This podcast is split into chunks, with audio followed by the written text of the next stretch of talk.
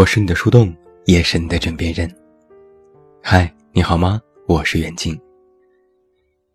周末的时候和朋友聊天，我无意当中说了一句：“到了我这个年纪。”朋友扑哧一声就笑了。你现在说这话，听起来像是一个上了年纪的老学究，一张口就要说教，时刻准备要度化别人。我一愣，随即也笑了。好像的确是如此。不过几年前，我也是听到别人说一句“到了我这个年纪”，就会马上换上尴尬而不失礼貌的微笑，然后在心里翻白眼。以前是耐着性子听别人讲道理的人，现在变成了说道理的人。每个人都有故事，故事不一定是同样的事。故事里又有很多人，每个人又有各自的故事。我们既是创造者，又是参与者，同时又是分享者。人生故事像是无限延展的线条，彼此交错前行；又像是在不同平面的立体几何图形，看似彼此错位，但却永不折叠。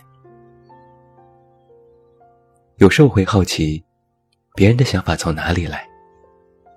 有时我也会诧异，那个人为什么会那样想？当这个世界上的人以不同的思维去想同一件事的时候，有趣的地方就在于此了。不同的平面有不同的结构，不同的结构下又有着不同的点，而我们，就是组成生活这个立体模型中一个微小的点。而这个小小的点，也会被包裹上一层厚厚的茧，那是年龄。你更像是沉默的内核，任由时光侵蚀。你会从最开始的激烈反抗，到最后的不动声色。听起来很像是破茧成蝶的过程，但你却忘记了，并不是每一个人，都渴望变成翩翩飞舞的蝴蝶。今天我采访了一些人，让他们以“到了我这个年纪”为开头，聊一聊自己的年龄群像。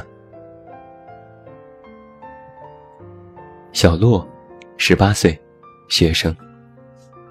他说：“到了我这个年纪，每天有一百次肯定自己，就有一百零一次否定自己。”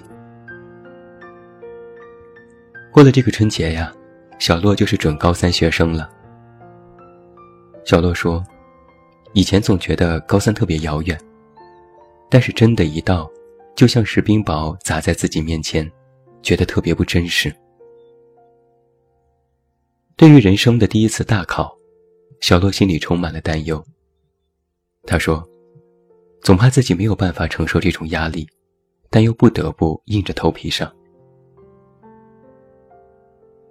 小洛就是那种典型的青春期的孩子。”他最大的困惑是，总觉得身边没有人理解自己，包括父母和好友，甚至有时自己都无法理解自己。他说：“有时我会特别生气，生气的地方在于，你们为什么会那么想我？我明明不是那个意思。但其实我也特别沮丧，因为说到底，我也不知道我到底在想些什么。”小洛用了一个句子来形容自己的青春：脑子一团浆糊，整天浑浑噩噩。我安慰他：“没事的，青春期都这样，我们曾经也这样，过了这段时间就好了。”小洛的回答在我意料之中，我身边的人也这么说，这些话我都听腻了，听烦了，但其实也没什么用啊。我其实很理解小洛的这种青春期的症状，时刻游离，时刻怀疑，时刻忙着肯定自己和周围的一切，又时刻在否定着这一切。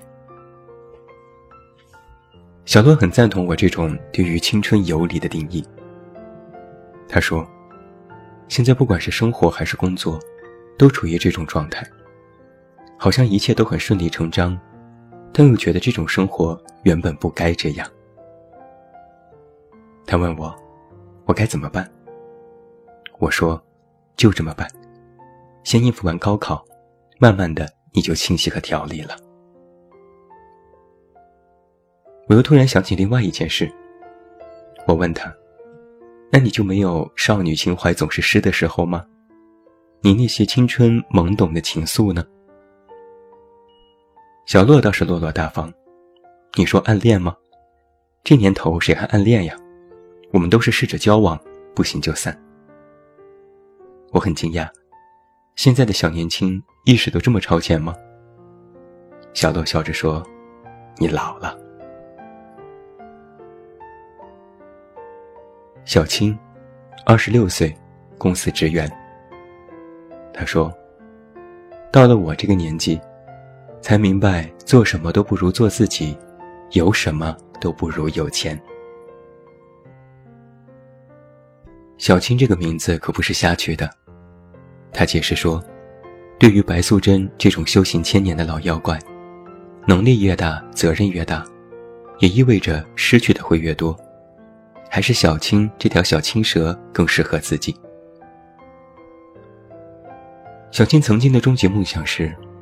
有一份好工作，有一个好男人，组建一个好家庭，安安稳稳、平平淡淡的过好自己的日子。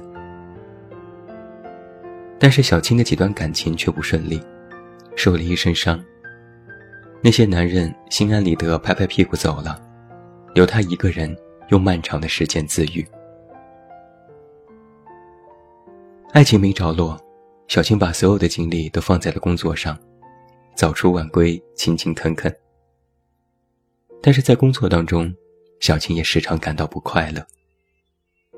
她说，自己有一种随波逐流的感觉。小青之前是一个很顾及别人的人，顾及别人的想法，顾及别人的评价，总是委屈自己，时刻处于彷徨当中。他有一个疑惑是。难道人必须成功才能开心吗？过平淡的生活就是不求上进和自甘堕落吗？有时他会辗转反侧，自己一个人在这座城市里生活，到底为了什么？如果只是做个普通人，这样的努力值得？自己真的有资格生活在这里吗？年底的时候，小青领了年终奖。然后把辞职信放在了老板的桌子上。辞职的理由是：如果周围的环境不能让自己开心，那就只好自己取悦自己。他说：“想明白这一点，真的兜了好大的一个圈子。”小青说：“她现在最需要的就是找回那个曾经的自己，需要有一段空白的假期，好好去调整。”而对于感情，他也不抱有更高的期待了。他说：“如果那个他迟迟不来，那么就替他先照顾好自己。以后等到他来了，自己应该就是最好的状态。”我打趣的问他：“家人不催你吗？”小青莞尔一笑：“到了这个节骨眼儿，你觉得我会在意他们催吗？”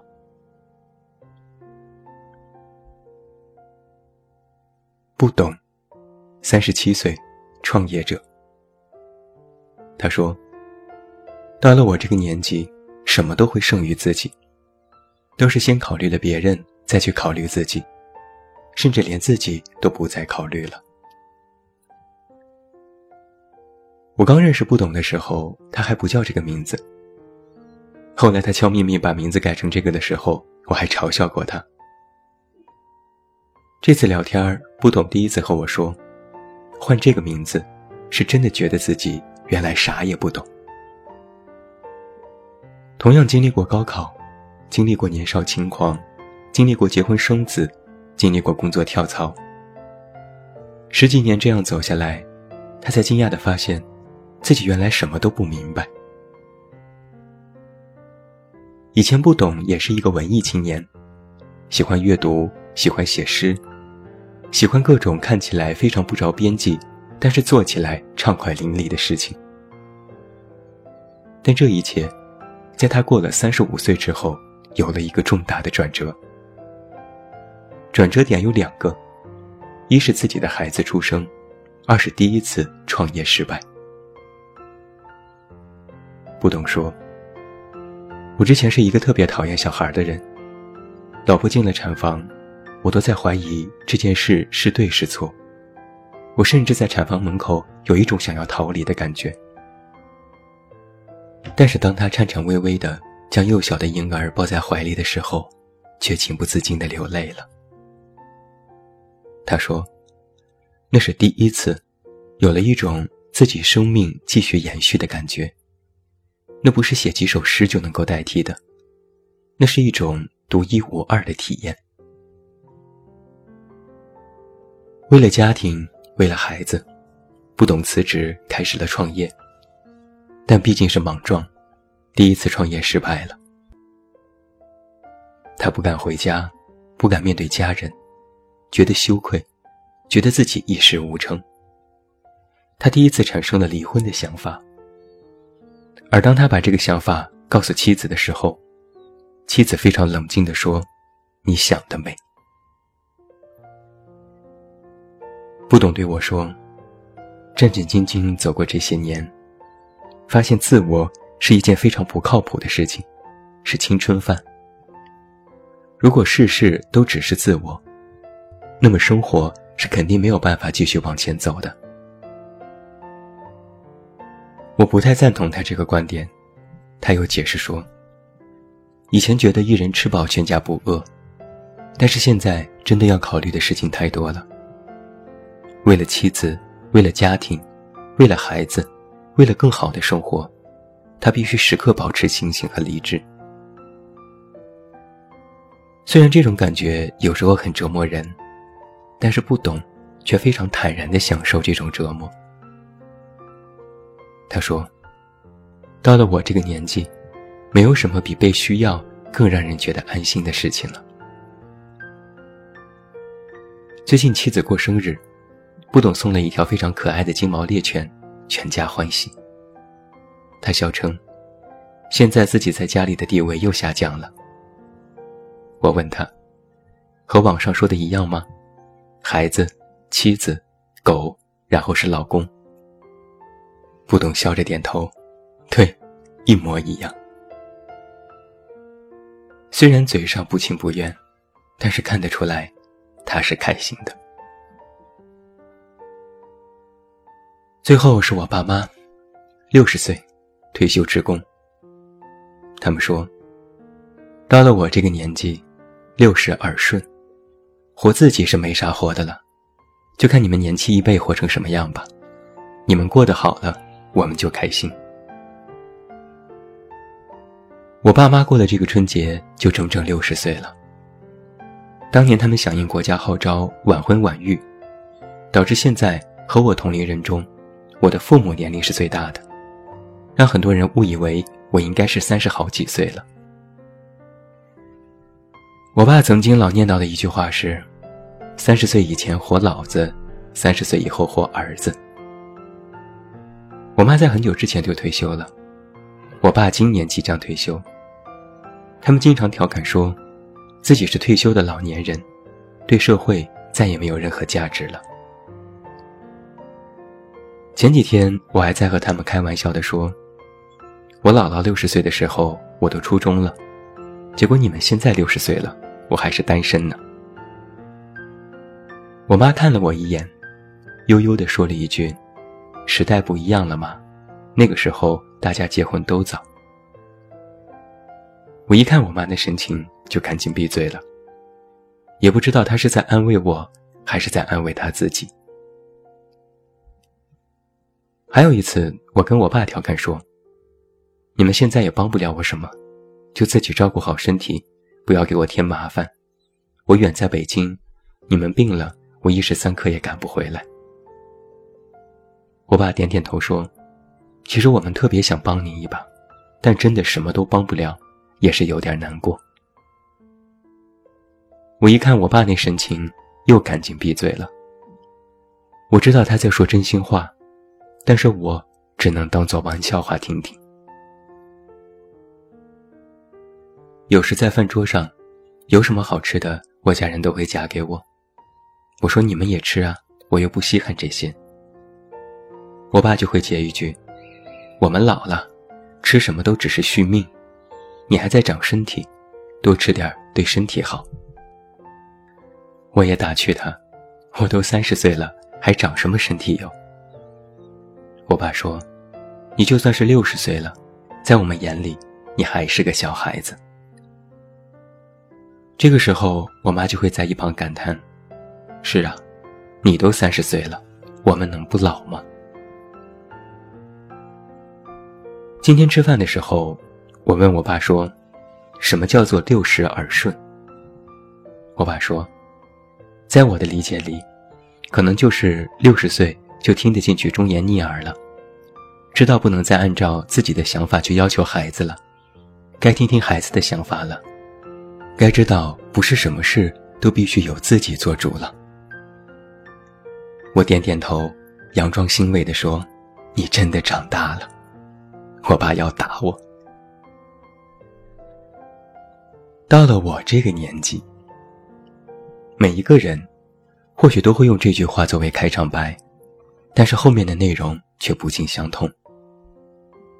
每一个年龄段都有自己的立场，每一次的讲述，其实都是往事镌刻在生命里的铺展和总结。有时我会想，这种差别。是不是就是所谓的代沟呢？但后来我觉得，这种差别，其实是在不同的年龄下，我们看待人生的不同。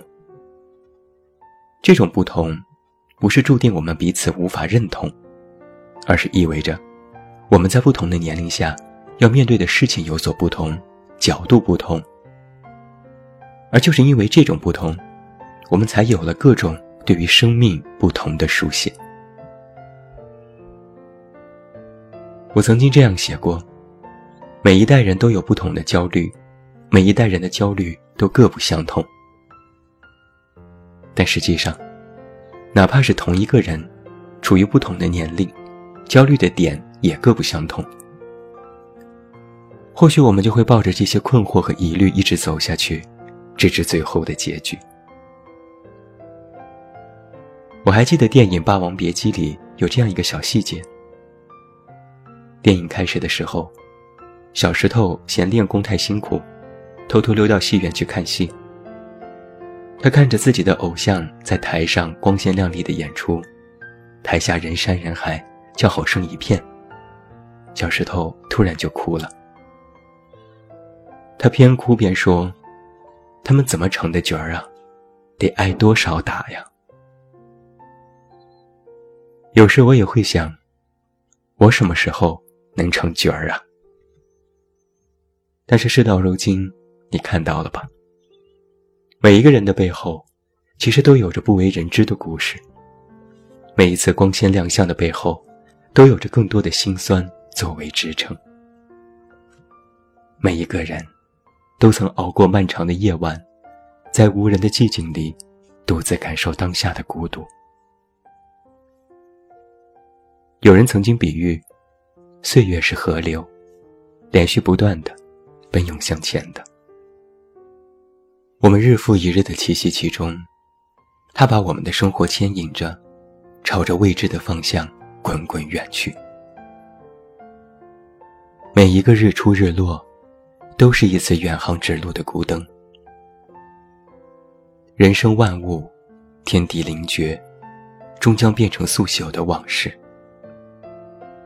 只是啊，在某一刻驻足回首的时候，你总会发出一声感叹。到了我这个年纪啊，就应该明白一些事情了。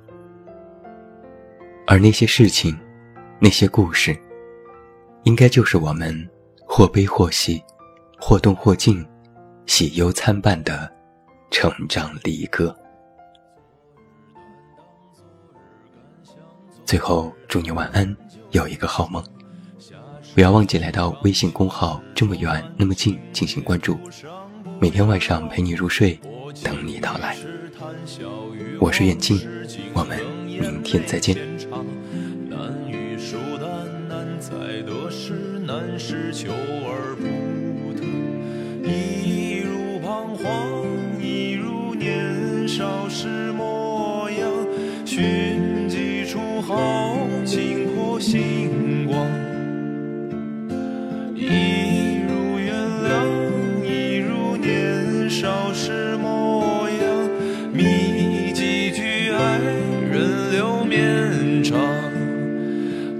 凉薄世态可动荡，还有孤独要安康。多少遗憾自负存念想，唯有时间不可挡。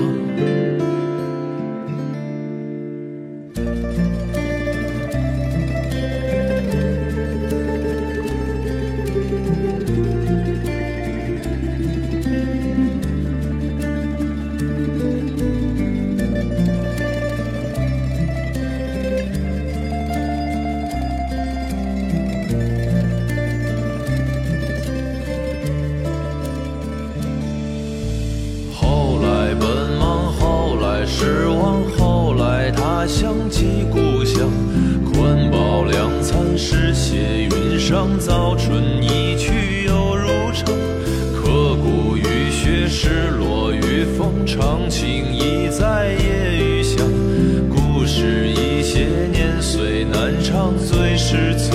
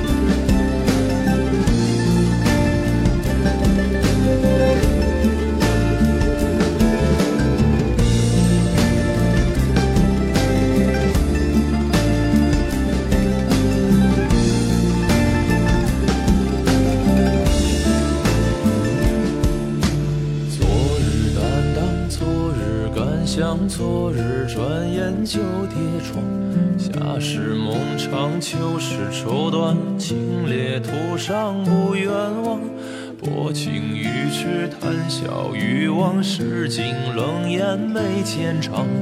难与疏淡，难在得失，难是求而不。